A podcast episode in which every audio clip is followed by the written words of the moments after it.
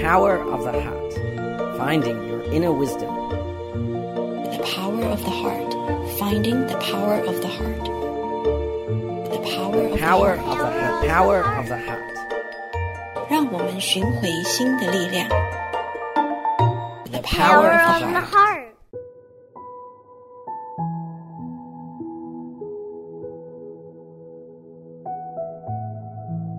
Thank you for joining us today. My name is Yu Ru Chao. You are tuning in to the Power of the Heart on Da'ai Radio. We see news about disaster around the world related to this very unstable climate. That is why climate solution is a very important topic that will continue to listen in to Tzu Chi Holistic Climate Solution Summit.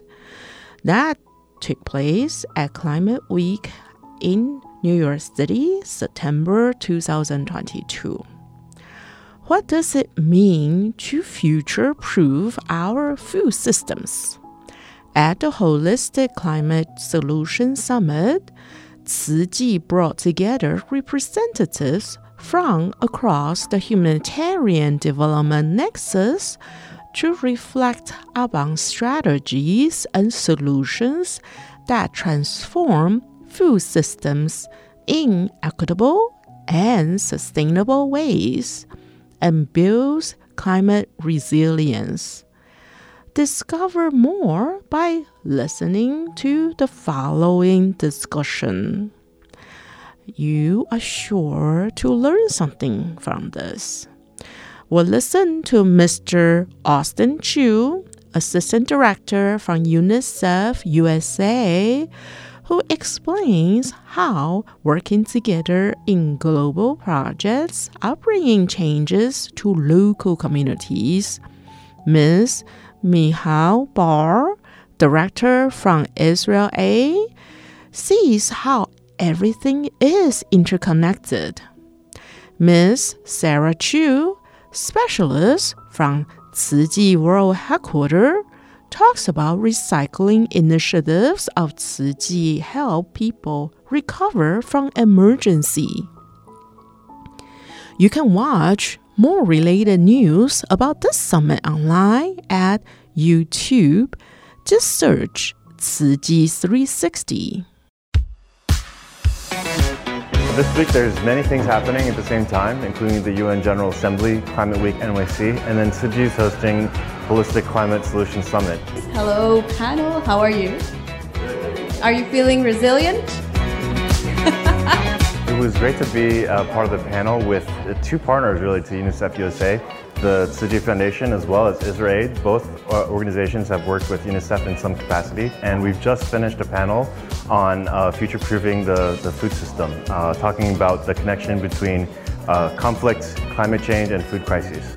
how do you generate that exist know-how within the context of emergency within the context of food insecurity It was beautiful to see in that panel where uh, everything is interconnected. Um, and with the contribution of Tzu Chi and the ecologic perspective that Tzu Chi is bringing with the recycled materials and clothes and donations and our logistic abilities and the psychosocial support, we also have an interlink with UNICEF supporting childcare and child protection within uh, specific centers and shelters in Moldova. So it's a great privilege for all of us to be in the same panel and see how the work is more complete together. I'm actually from Taiwan. I'm traveling to New York, come here to attend the Climate Week, the activities here.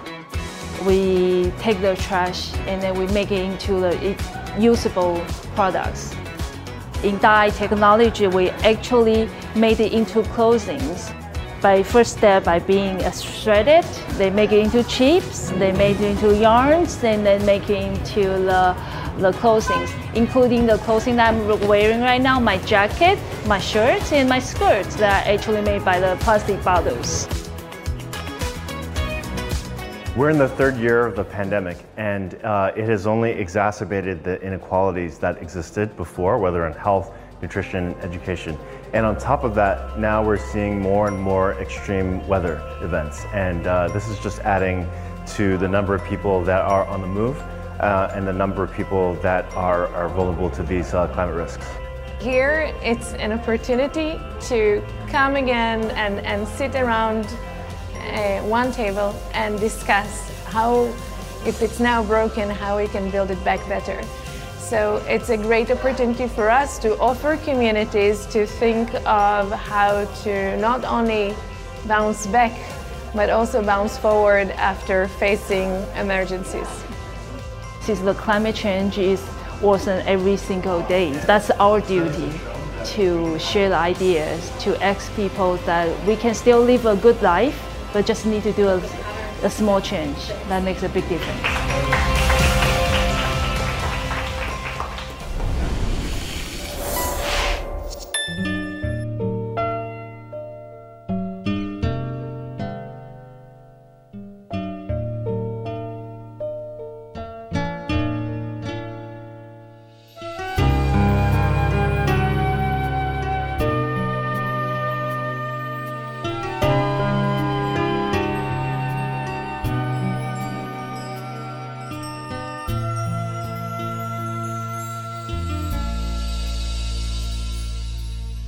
The sky has a hole who's not saddened. Mountains shed their tears, who's not heartbroken.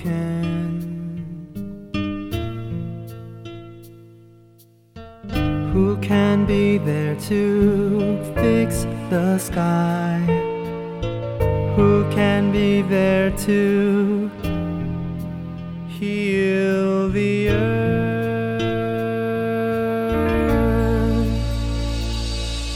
One heart is just like one tree, thousand hearts make a forest. Hands that plant trees, hearts that are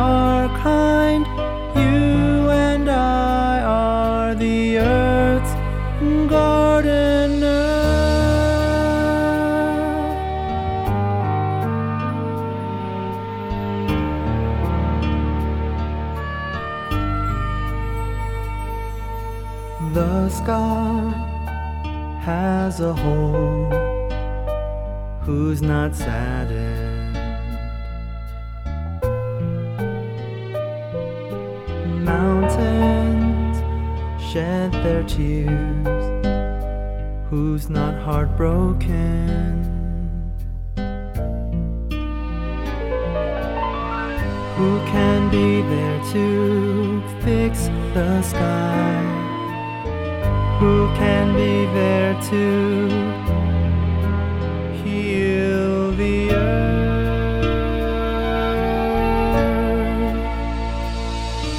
One heart is just like one tree. Thousand hearts make a forest. Hands that plant trees, hearts that are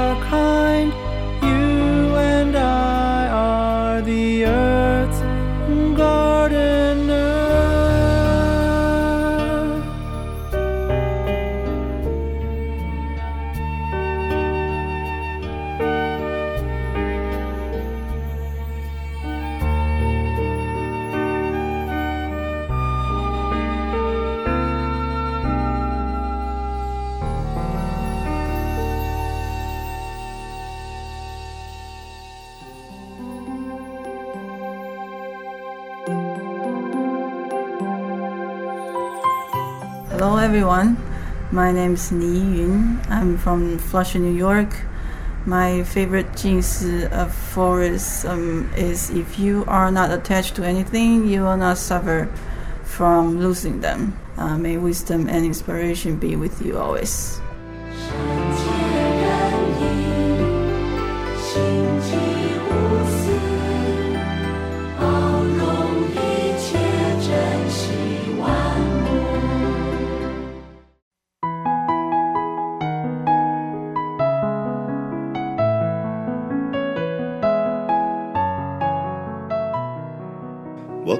To The Power of the Heart.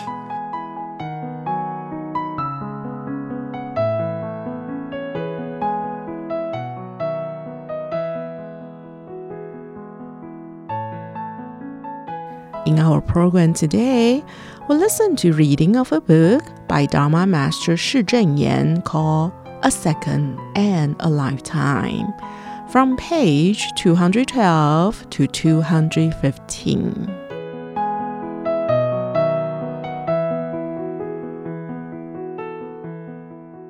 A Second and a Lifetime by Shih Cheng Yen, page 212. Multiplying Goodness. A single deviant thought can lead to a mistake that lasts a lifetime. Being unable to recognize our mistakes and repent leads into the three evil realm lifetime after lifetime without end. Therefore, it is a blessing when we can constantly reflect on ourselves, immediately repent and correct our mistakes, and be born in the human realm. However, when we look at the world, there is still much suffering. Birth, aging, illness, and death are indeed causes of suffering, but they are many aspects to the life we lead between birth and death. There are still many people who are rich but lonely with unfilial children, or are poor and isolated, or are vicious and stubborn. These people lack love and human warmth in their lives. Is this a happy life? Hualien City Hospital once had a patient who had a very bad temper. His whole body was covered in tattoos of dragons and phoenixes, which caused people to feel frightened at the sight of him.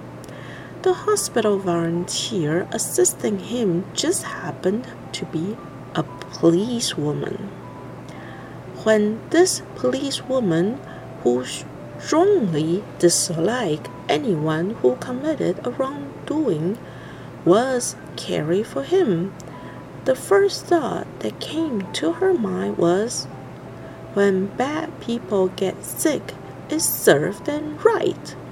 Then she remembered my teaching that all afflictions arise from our own minds Human nature is inherently good, and it is simply because they have incorrect views that people commit wrongdoings. Bad people can still change their ways for the better, especially now he is ill. I should have compassion for him instead of seeing him as a bad person. This policewoman began to contemplate all of this. Indeed, everyone is born with an inherent goodness. It is just that their negative habitual tendencies accumulated over lifetimes have not been eliminated. In addition to this, they are influenced by the society around them, so they are lost for the time being and they walk an improper path. When people suffer from poverty and hardship due to lack of material necessities, they need financial relief. For those who suffer spiritually due to ignorance, we should educate them with wisdom. Those who cover themselves in tattoos with dragons and phoenixes are seen as aggressive and stubborn. They look as if they lack gentleness and consideration in their interactions with people and handling of matters. In this way, they not only bring unhappiness to themselves, but also cause others to avoid them. When people who are lost want to return to their inherent nature of goodness, they must go through a period of struggle. If they encounter good causes and conditions with someone who can continually lead and accompany them in turning their ignorance into joy, then their loving kindness and wisdom will gradually be inspired. With time, they can be guided onto a great and radiant path. We must remember that when others remind us with kind words and good intentions, we must accept their words with gratitude and put effort into correcting our faults. If we can do this, it will be easy for us to eliminate our negative habitual tendencies. Otherwise, if we are unable to engage in good deeds or correct our mistakes, our evil karma will continually multiplied.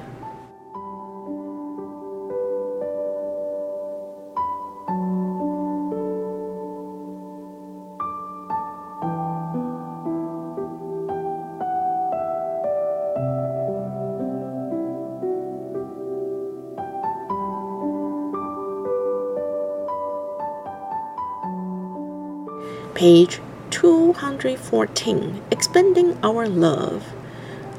In our volunteer assembly, we talk about the manifestations of human warmth in two different cases.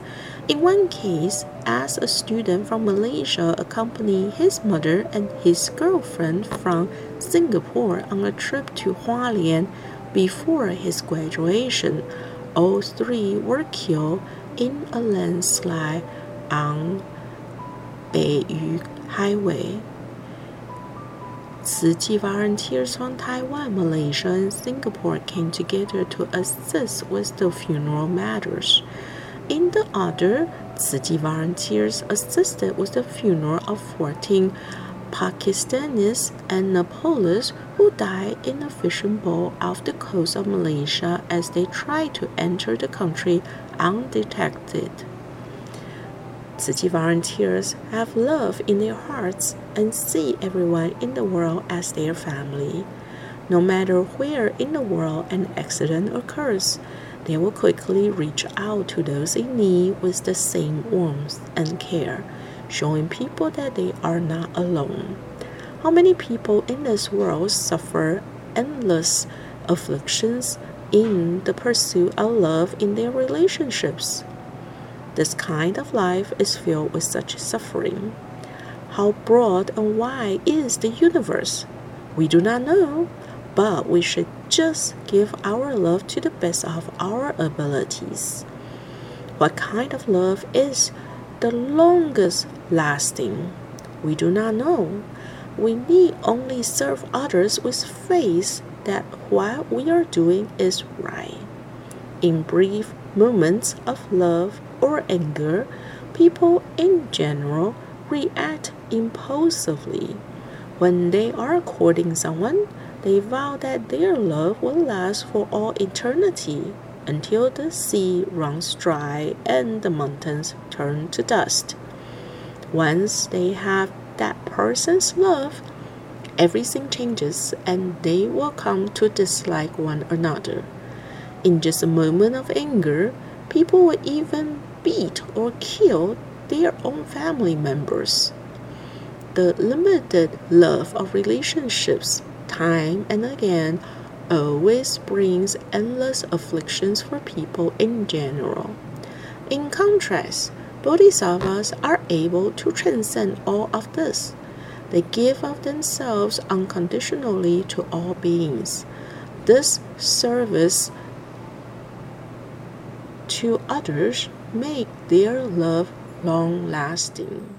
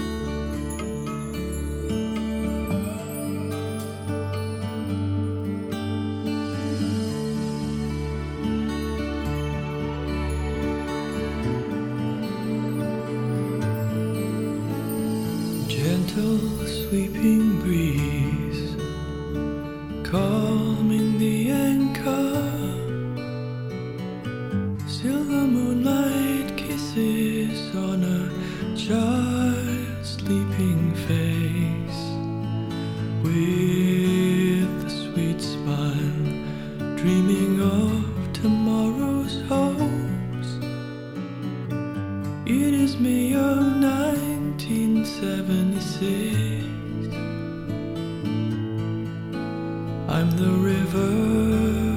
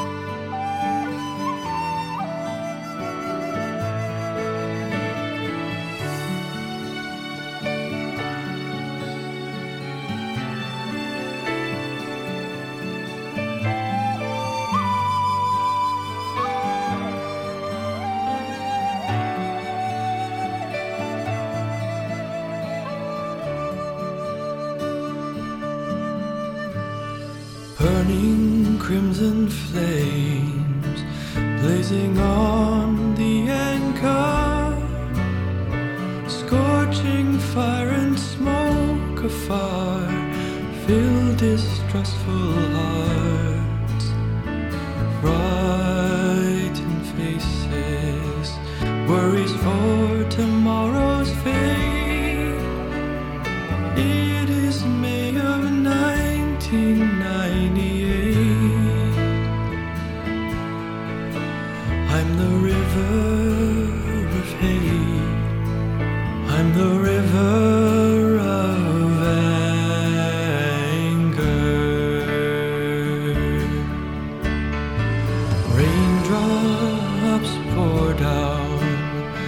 flooding the anchor.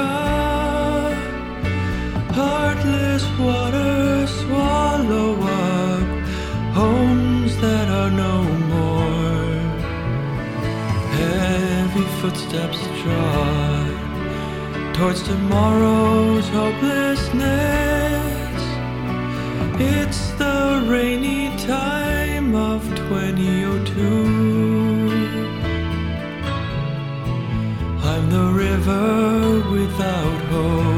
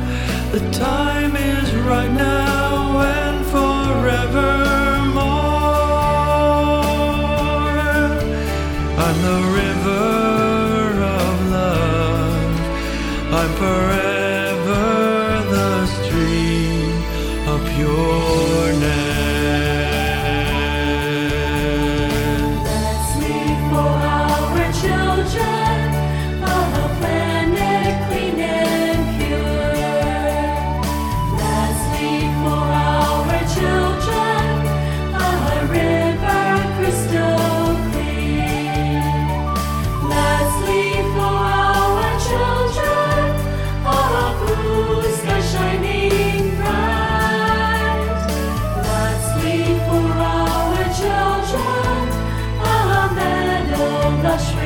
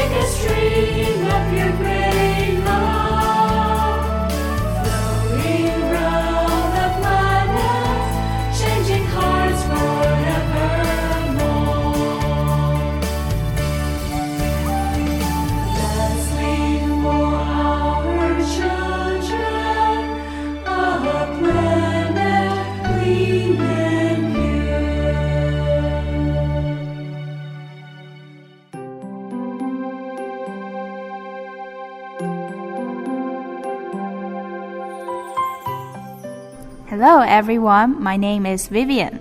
I'm from Hualien, Taiwan.